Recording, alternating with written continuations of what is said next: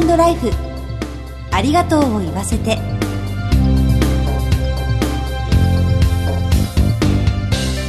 こんにちは。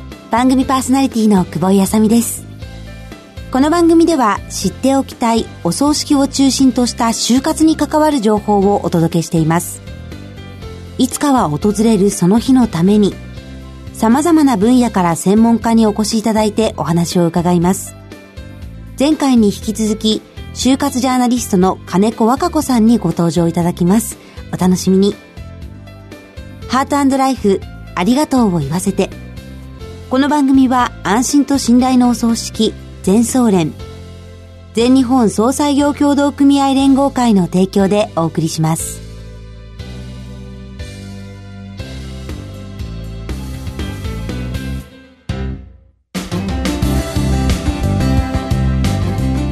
改めまして番組パーソナリティの久保井あさみです。早速ゲストをご紹介します。就活ジャーナリストの金子和歌子さんにお越しいただきました。よろしくお願いします。よろしくお願いいたします。金子さんには2回にわたりゲストとしてご登場いただいています。2回目の今日はアクティブエンディングと題してお話を伺ってまいります前回、金子さんのご主人で2012年に亡くなられた流通ジャーナリスト金子哲夫さんの就活にまつわるお話を伺いました。ご夫婦でおよそ500日間、死と向き合われたご経験から、金子さんはライフターミナルネットワークを立ち上げたんですよね。どのようなことをなさってるんですか？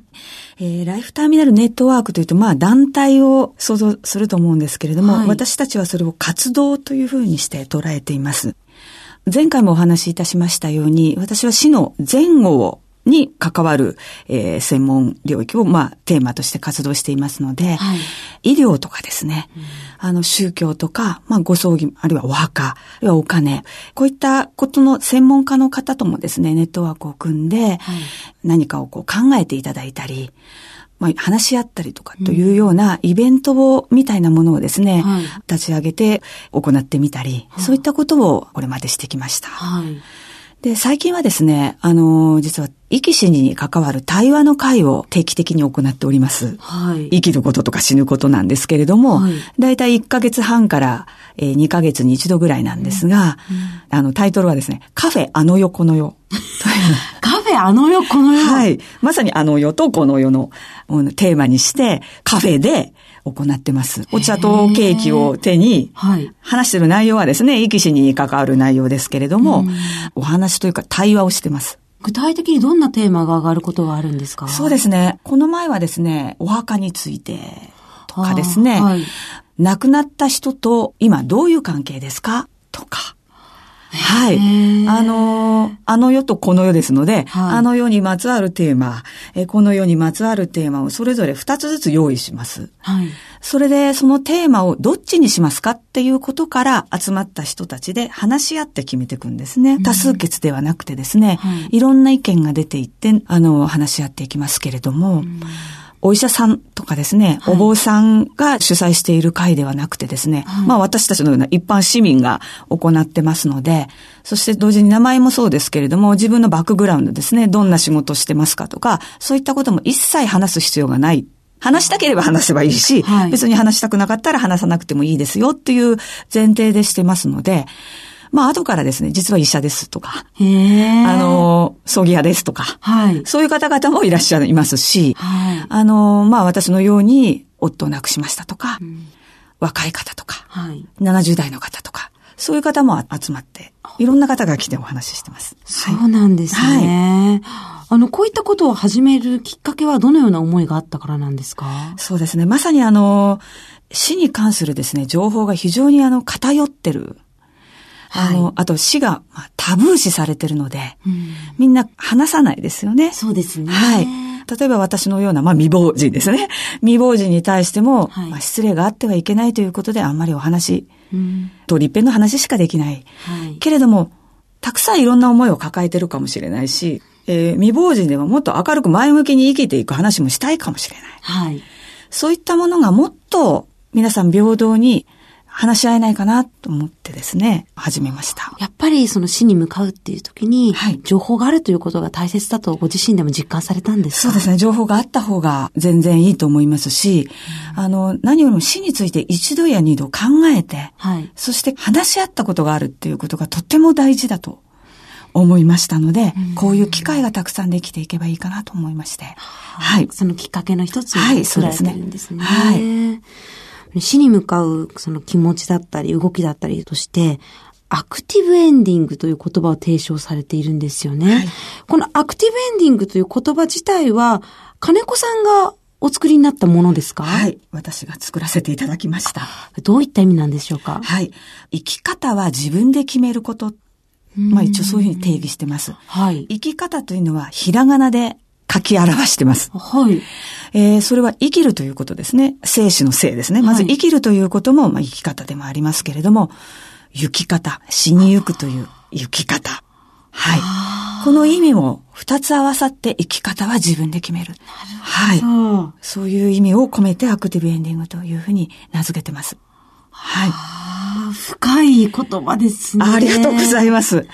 はい。では、そのアクティブエンディング、生き方を自分で決めることという考えに基づいて、葬儀を捉えると、どんなことを準備したらいいんでしょうか？はい。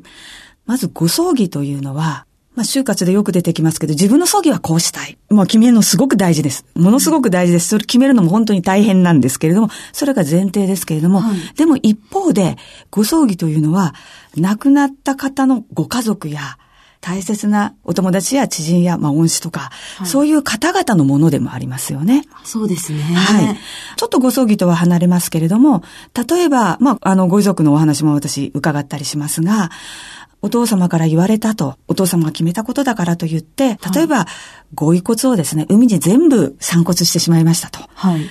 あの、そういったお父様の言うことを聞いて、全部こうしました、となってもですね、ご遺族がですね、はい、例えばその後、お参りする場所がない。ああ。はい、どこに向かって手を合わせたらいいのか。それはただ単にお父様の成仏を演ずるとかじゃなくてですね、お父様と会話をしたい、対話をしたいというご遺族もたくさんいらっしゃるんですね。そうですね。はい。死後はとても長いので、はい。ですので、決めることはとても大切なんですけども、生き方を決めることは大事なんですけれども、はい、話し合いする。っていうこともとても大事なんですね。はい、そして皆様とても忘れてることなんですけれども、年長の方から先に亡くなると決まっているわけではありません。はい、80代のお父様お母様が先に亡くなる方は多いでしょう。うん、でも、50代、60代のお子さん世代が先に亡くなることもゼロではないんです。そうですよね。それなりの人数の方いらっしゃいます。どっちが先に死ぬかは決まってないんですよ。うん、誰もわかりません。そうですよね。はい。ですので、お父様のことを聞くだけではなくて、自分のことも一緒に、はい。まず決めて、みんなで話し合うということが大事なんです。はい。ああ、じゃあ、就活っていうのは、はい、誰かの就活ではなくて、はい、話し合うことでお互いの就活になっていくっていうことですか？そうなんです。はい。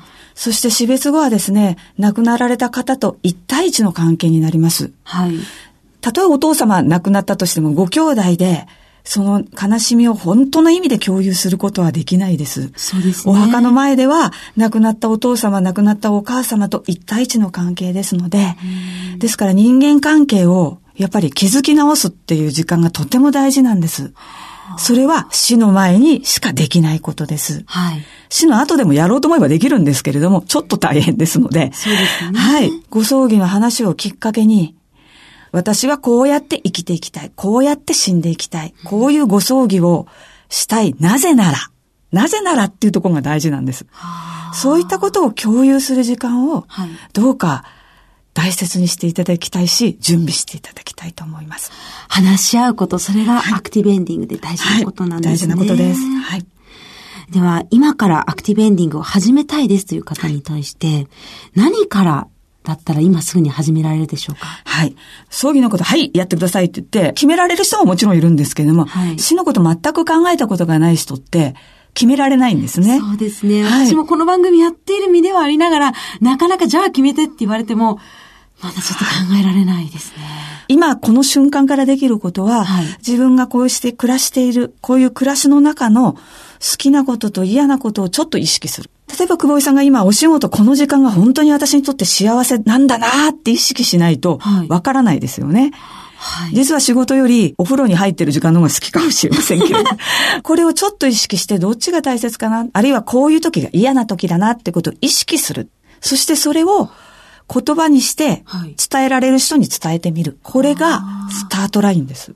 そうはい。その延長線上に生き方がはっきり決まってきます。死を前にした時に何を大事にしたいかがはっきり分かってきます。だから私の夫は死の寸前まで仕事をすると決めました。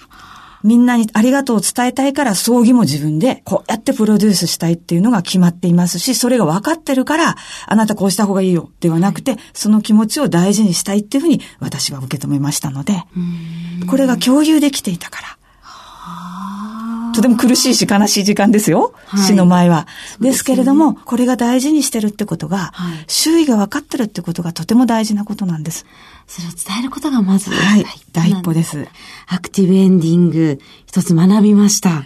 また、金子さんのご著書のアクティブエンディング大人の就活審査法には、死後までも見据えた新しい就活方法がいろいろと書かれているんですよね。いろいろな切り口があるということをちょっと知っていただけるとありがたいなと思います。はい。ありがとうございます。では最後に今後の目標など教えていただけますか？そうですね。大きな目標かもしれないんですけれども、死についてタブー視せず、明るく前向きに違う切り口でも、もう日常生活の中で、こう話し合ったり語り合ったりする空気をですね、雰囲気を社会の中に作れていけたらなというふうに思ってます。それが一番大きな目標です。はい。ありがとうございます。はい、2回にわたり大変貴重なお話を伺いました。ゲストは就活ジャーナリストの金子和歌子さんでした。お忙しいところどうもありがとうございました。ありがとうございました。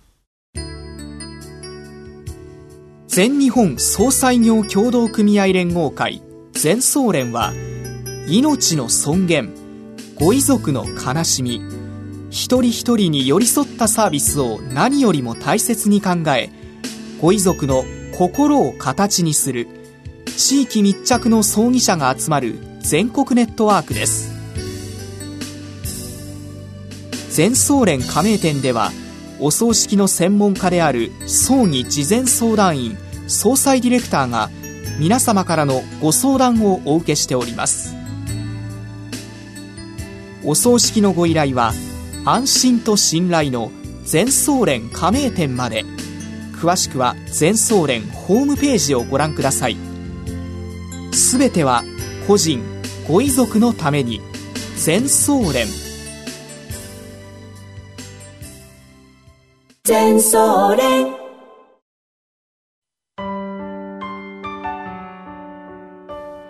金子さん、ありがとうございました。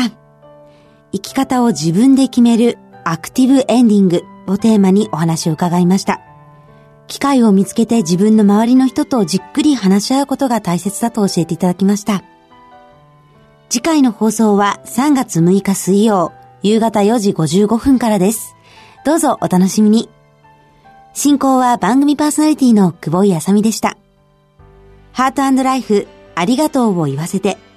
この番組は安心と信頼のお葬式、全総連、全日本総裁業協同組合連合会の提供でお送りしました。